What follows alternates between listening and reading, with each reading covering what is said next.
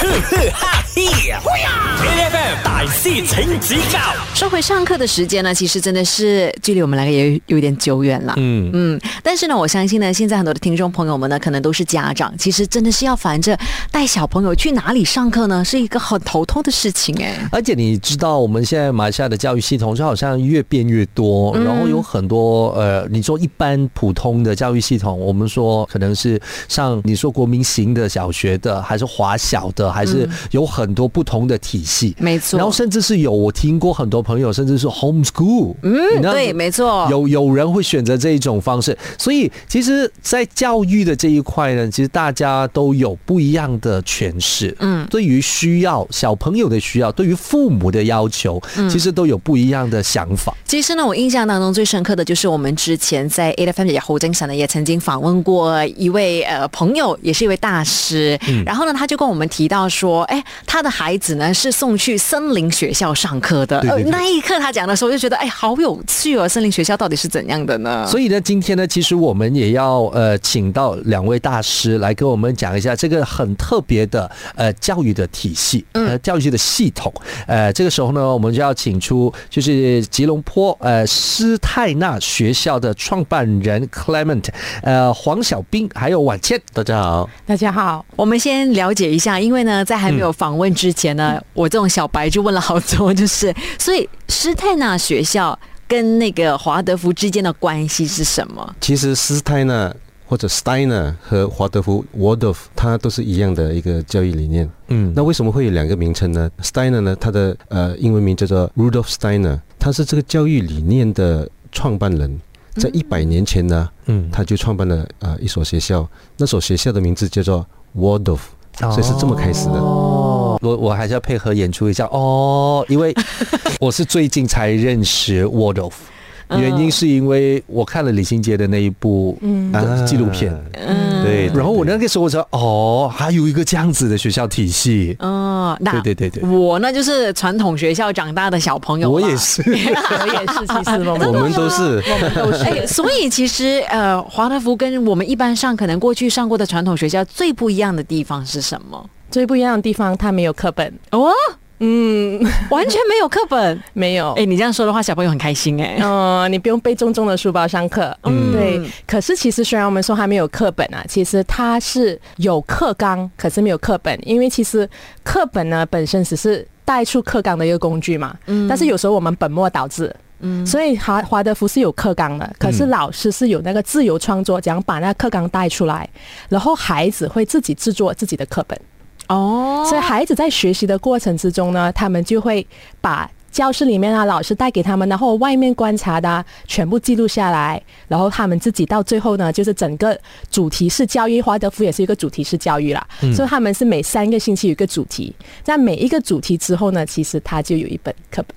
嗯，哎，可是所谓的主题式教育是，譬如说会学习的主题是什么？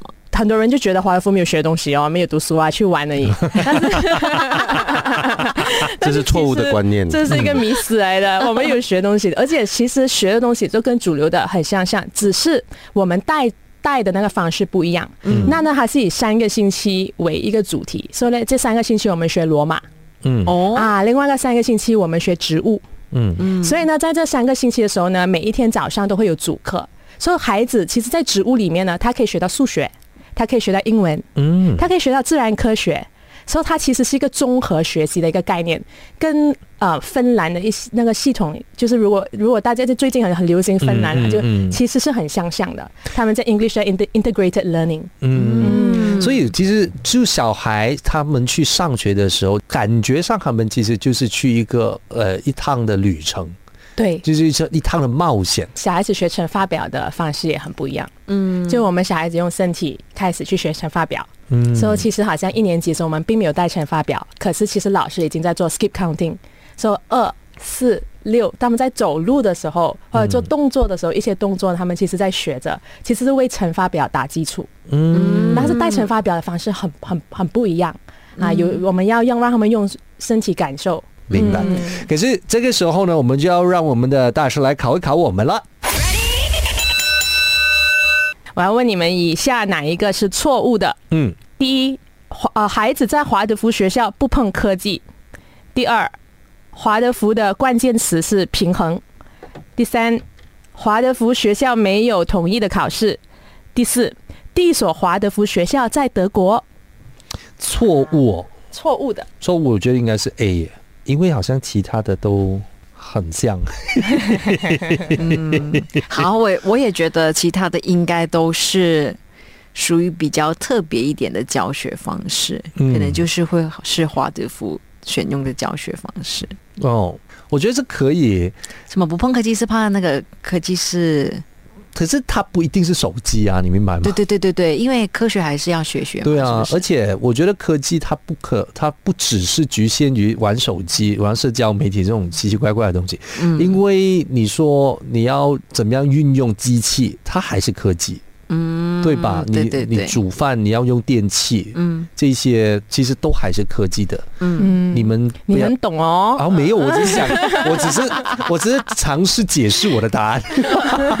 好，我们都选 A，我们等一下回来看看正确的答案是什么。继续守着 A 的 f m 哈嘿，A F M 大师请指教 A F M 台西财经机构啊，今天呢来到我们现场的这两位大师呢，他们就是吉隆坡施泰纳学校的创办人哦，包括有 Clement 还有晚倩的。刚才的问题是说，以下哪一个是错误的呢？这 A 呢是孩子在华德福学校呢不碰科技，B 呢就是华德福的关键词是平衡，C 华德福学校是没有统一考试的，D。第一所华德福学校在德国，我们都选了 A，因为我们觉得在小朋友的生活环境当中，其实还是需要用到科技和科学的。嗯，呃，这个时候呢，我们就看一下正确的答案是不是，我们就要问一下 Clement 还有婉倩了。OK，其实这个问题呢也蛮难解答的，但是你们都答对了。Yes，哦，OK，所以是有科技的这一个学习。我们怎么说呢？嗯只有在他们超过十五岁过后，才慢慢的让他们学习智能的这个用具。嗯所以在之前呢，其实他们还是有学习一些科技的。所以科技分很多种的嘛，有有 low technology、high technology 嘛。所以这个东西我们如如果弄清楚的话，其实对孩子的学习是没有障碍的。嗯嗯，所以其实一开始的时候，可能诶，以小学的阶段来讲，可能会接触比较多是 low technology 的部分。其实我们的为什么我们会放这个东西在里面呢？其实嗯因为大部分的人觉得啊，呃华德福学校是完全不可以使用，就是是抗拒科技的。嗯可是其实也，我们我们知道他为什么会这样子想，因为确实我们是不让孩子接触任何的。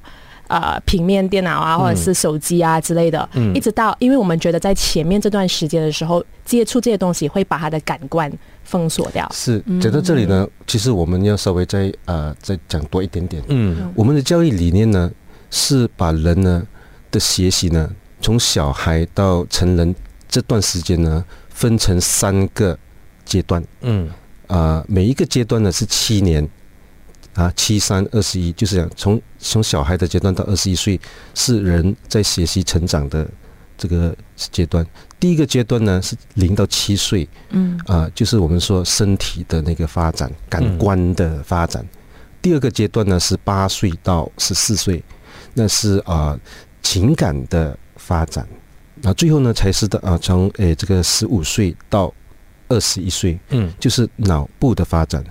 而往往这个呃 AI 啊，智能科技呢，是一个人在最后那个阶段，就是十四岁到二十一岁，用脑部的那个思维去思思构这个呃抽象的思思想啊、理念的思想啊，是在那个时候才真正的让孩子去啊、呃发展他们这这这个阶段的这个呃，我们叫叫什么生理发展的这个阶段。嗯嗯所以我们尽量呢，把这个科技的学习呢，放在最后那个阶段，就是十五岁到二十一岁。那其实我们说我们抗拒科技不是，我觉得其实是我们在给孩子了解所有的这种东西的的那个最原原始的东西，就是那个观察力、嗯想象力。创造力，其实这一切都是创作的根本。其实就就说现代人嘛，反正这城市很大部分人，其实大家都一直在寻找着上网的 connection，他忘记了，其实我们要和大自然才是有 connection。嗯，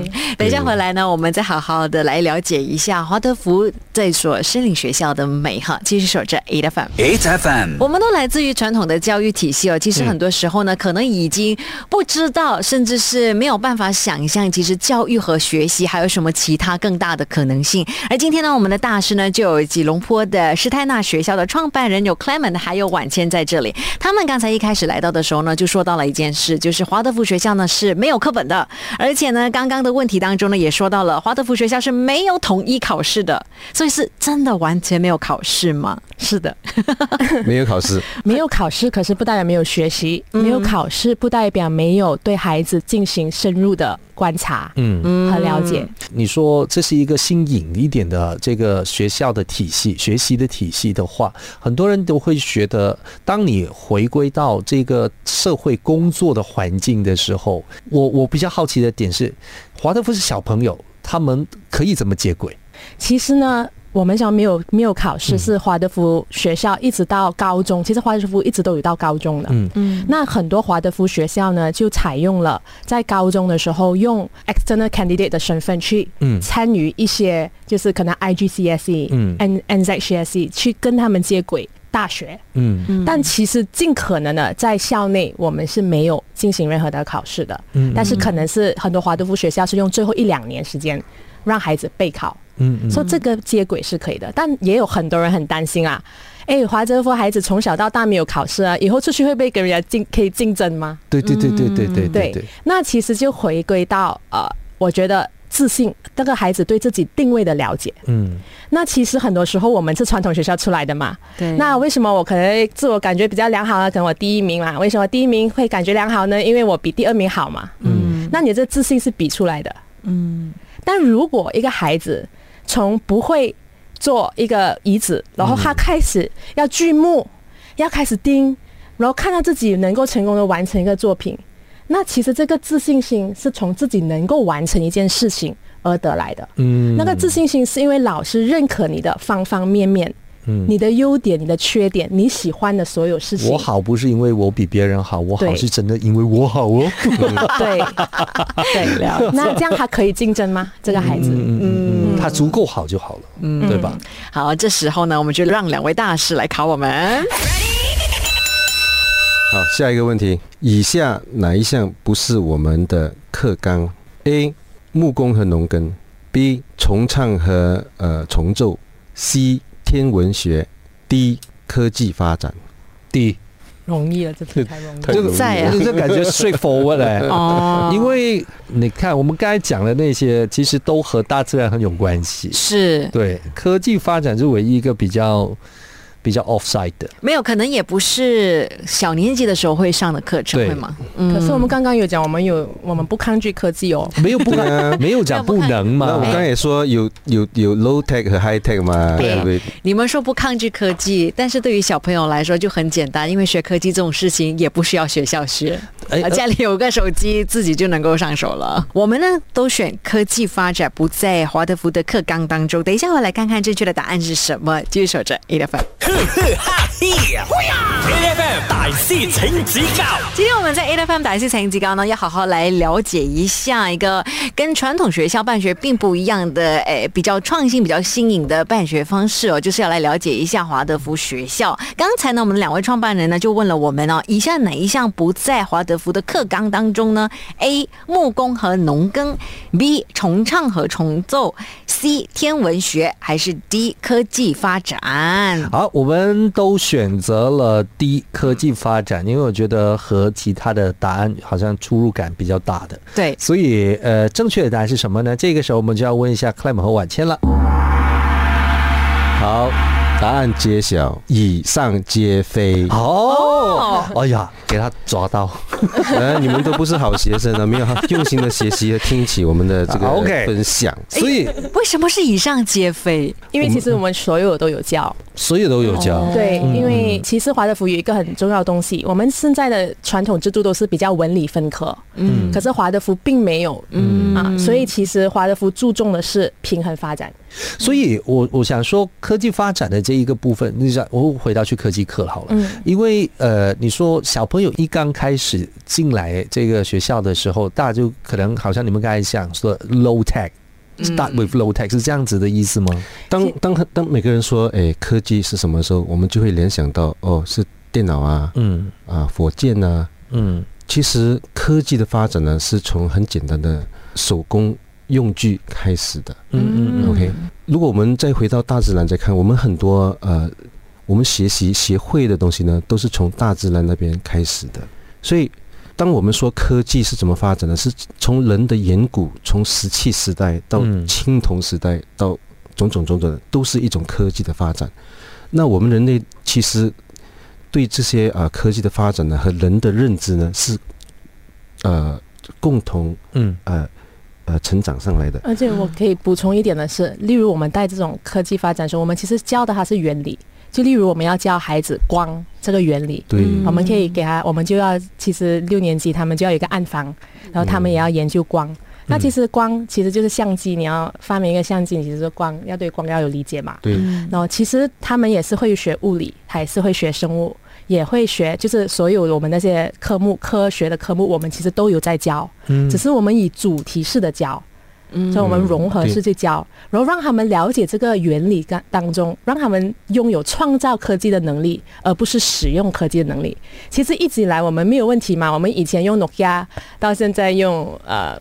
就是用呃现在的智能手机，其实我们大家都没有很大的适应问题。嗯其实使用这一块，你不用教孩子，其实也是能够适应的。的确，但是你要教孩子的是那个，你要保存孩子是那个好奇心和创造力。嗯，这个是我们相信的。婉倩才讲到有一点是蛮蛮对的，对我来说，因为我们都一直在觉得我们在学习不不一样的东西，可是我觉得像我们刚才讲所所强调的，只要你知道那个原理怎么使用那个器具的话，其实每一台都是一样的器具。嗯，我觉得这个是 concept，一里通还是会百里明。你甚至真的有可能会进到 Silicon Valley 作为那个创造甚至是发明科技的人哦。那今天呢，我们很开心跟到我们两位大师的来聊天，我们希望呢，接下来继续有机会呢，来多多的认识华德福学校。谢谢你们，谢谢。每逢星期一至五朝早六點到十點，N F M 日日好精神，Rise 同 Angelie 準時帶住啲堅料嚟健利。